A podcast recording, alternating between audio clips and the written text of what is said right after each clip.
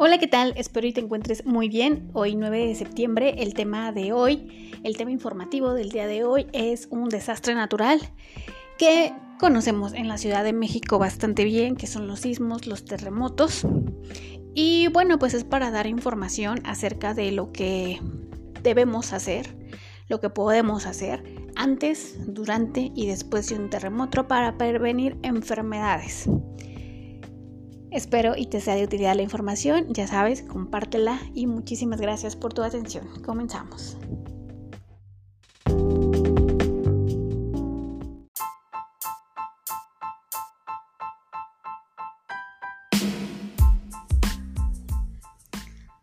La corteza terrestre está ubicada sobre las placas tectónicas del planeta Tierra. Estas placas tectónicas son como un rompecabezas y cuando tienen movimientos causan ciertas afectaciones a la Tierra. Existen tres tipos de movimientos en las placas tectónicas. El primero sería el divergente.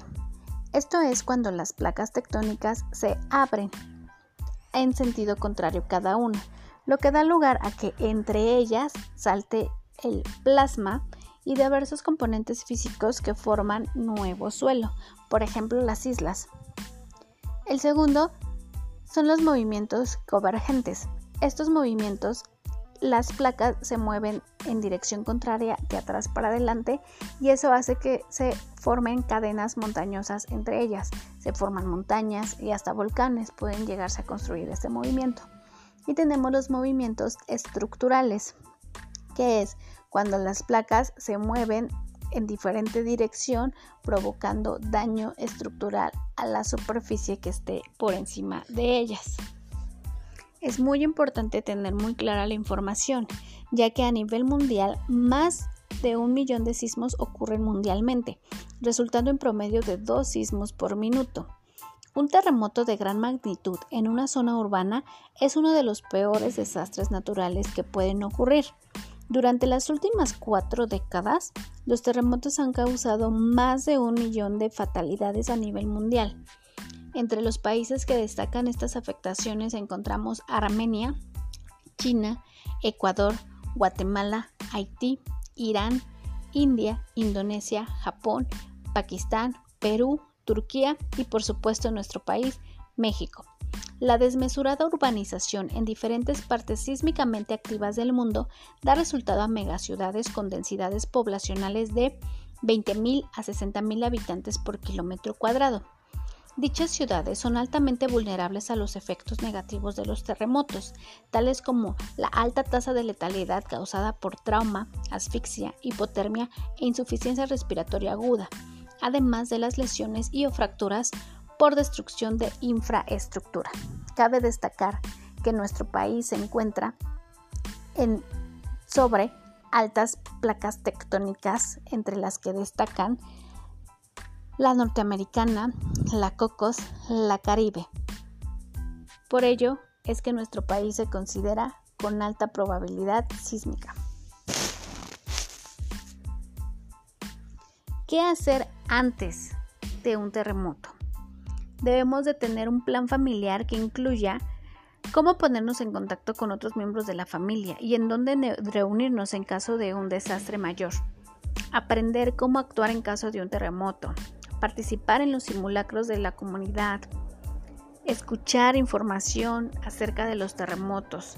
Conversar con los niños, explicarles, enseñarles qué es lo que se debe de hacer tomarse en serio los simulacros, ubicar los seguros, los lugares más seguros en casa, en el trabajo, mantener a la mano los números de emergencia, asegurarse tener una mochila de emergencia que contenga agua, botiquín, baterías, radio, documentos importantes, documentos médicos, etc.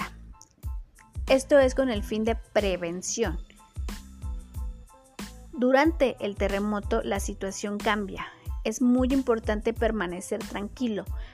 Aunque sea de mucho estrés la situación, aunque el miedo esté presente en todos nosotros, cada persona reacciona de manera muy distinta. Trata de estar calmado y de ser necesario ayudar a calmar a las personas que están con nosotros. Permanecer lejos de ventanas y de objetos que pueden caerse, como cables eléctricos o flojos. Hay que ubicar y acudir a lugares que ya habíamos revisado como seguros. En caso de ser necesaria la evacuación y que podamos realizar la evacuación, utilizar las escaleras, no los ascensores y dirigirnos a una zona segura ya establecida en nuestra casa o en nuestro trabajo como la zona segura para un terremoto, un sismo. Es muy importante seguir las instrucciones del personal de protección civil de donde estemos. A veces es más recomendable quedarnos, dependiendo de la altura del piso de las oficinas. En ciertos pisos es más recomendable quedarnos en el lugar que intentar bajar, porque por el número de gente no sería viable la salida y en caso de un derrumbe te podrías quedar en las escaleras. Y hay algunas algunos pisos en los que es mejor subir a la azotea. Los pisos más cercanos a, la planta baja son los que van a salir con mayor facilidad. Por eso es muy importante conocer el plan de protección civil de donde trabajamos, de donde vivamos, porque ahí ya se tiene planificado qué hacer en caso de un sismo. Si estamos en una calle o vía pública, hay que alejarnos de postes y de cables de servicios públicos, así como de edificios altos.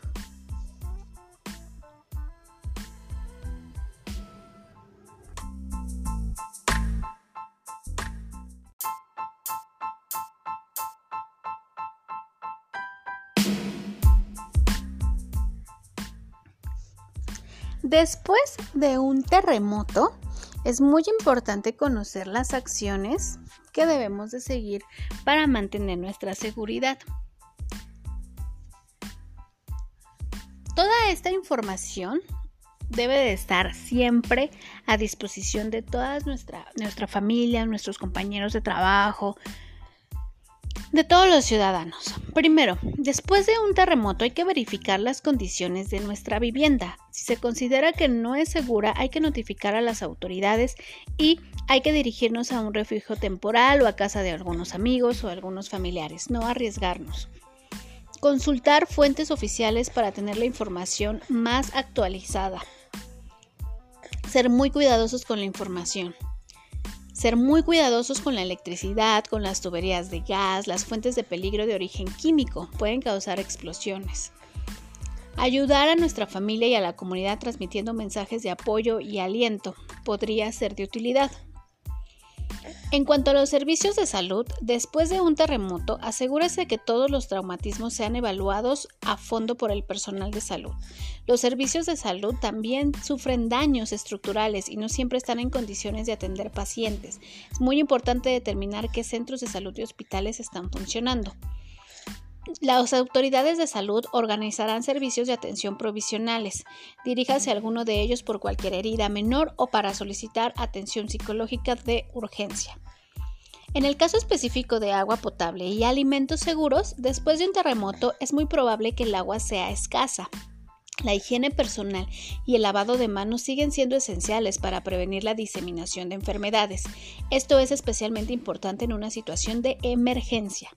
Bebe agua embotellada, hervida o desinfectada. Cocine los alimentos. Lávese las manos muy bien antes de cocinar. Debemos de incentivar, debemos de aumentar las prácticas de higiene en cuestiones de desastres. Asegura que el agua embotellada que usted beba esté cerrada herméticamente antes de usarla. No beba de la botella si el sello está roto o torcido. Hervir el agua es una manera de matar virus, parásitos y bacterias que causan enfermedades y pueden estar presentes en el agua. Si no te es posible hervir el agua, puedes desinfectarla con algún desinfectante, con cloro comercial. Frutas y verduras se pueden desinfectar con solución de agua y desinfectantes. La cantidad del desinfectante, la cantidad de cloro debe de ser usada, esto es muy importante, debe de ser usada de acuerdo a las indicaciones del fabricante. Hay que leer la etiqueta para determinar el porcentaje de cloro. La mayoría de los productos domésticos tienen alrededor de 4% de cloro. Con esa concentración agregue una cucharadita por cada litro de agua. Esto se reafirma en que hay que conocer nuestros productos químicos. A veces el mal uso de los productos químicos nos puede incentivar a un peligro. Hay que lavarnos las manos con agua y jabón y limpiarse con frecuencia. Tratar de mantenerse bien hidratado y comer tres veces al día. Recuerda los cinco puntos claves para la inocuidad de los alimentos. Lavarse bien las manos, asegurarse de que las superficies y utensilios estén desinfectados, separar alimentos crudos y cocidos, cocinar completamente los alimentos y mantenerlos a temperatura segura, usar agua segura. Para mantener la higiene pública es necesario garantizar adecuadamente la eliminación de residuos y la higiene de los alimentos y tomar medidas para la prevención de proliferación de mosquitos. Organízate con tu comunidad para mantener juntos la higiene en las calles y en el vecindario. En caso de un terremoto, las mujeres durante el embarazo y lactancia notifiquen a los prestadores de atención de salud más cercanos que está embarazada para garantizar el acceso a la atención temprana. Es importante informar si estás tomando un medicamento de venta con receta durante el embarazo. Trate de estar acompañada en todo momento por un familiar o un miembro de la comunidad. Esto le ayudará a manejar el estrés y la ansiedad. Trate de beber suficiente agua limpia, tener un lugar para descansar e ingerir alimentos aptos para el consumo. Las mujeres que están amamantando deben seguir haciéndolo, ya que la leche materna es el alimento más seguro para los bebés. Incluso en situaciones difíciles es importante alentar a las madres que amamanten a sus hijos. En el caso de personas con enfermedades crónicas no transmisibles, asegúrense de tener siempre sus medicamentos en un estuche de emergencia. Informe a las autoridades de salud sobre su enfermedad y el tratamiento que está siguiendo. Si tiene una enfermedad no transmisible con complicaciones agudas, por ejemplo diabetes o hipertensión, o si requiere diálisis y no puede acceder a los medicamentos que toma habitualmente, intente dirigirse a un establecimiento de salud lo más pronto posible. En cuanto a la salud mental, nos hemos dado cuenta de la importancia que tiene en el ámbito de enfermedades. Las pérdidas y los desplazamientos están entre las situaciones más estresantes que pueda tener que enfrentar una persona. Es importante estar preparado para hacer frente a sentimientos como el miedo, el dolor y la depresión. Recuerde que debe cuidarse, intente dormir por lo menos 6 a 8 horas al día y alimentarse regularmente. Comuníquese con familiares, amigos y miembros de su comunidad. Probablemente ellos se sientan como usted. Prepárese para brindar apoyo y aliento a otras personas. Es importante que la gente sepa que es normal sentirse alterado o tener miedo cuando ocurre un desastre. Manejar estos sentimientos de manera sana ayudará a lidiar con ellos y recuperarse más rápidamente.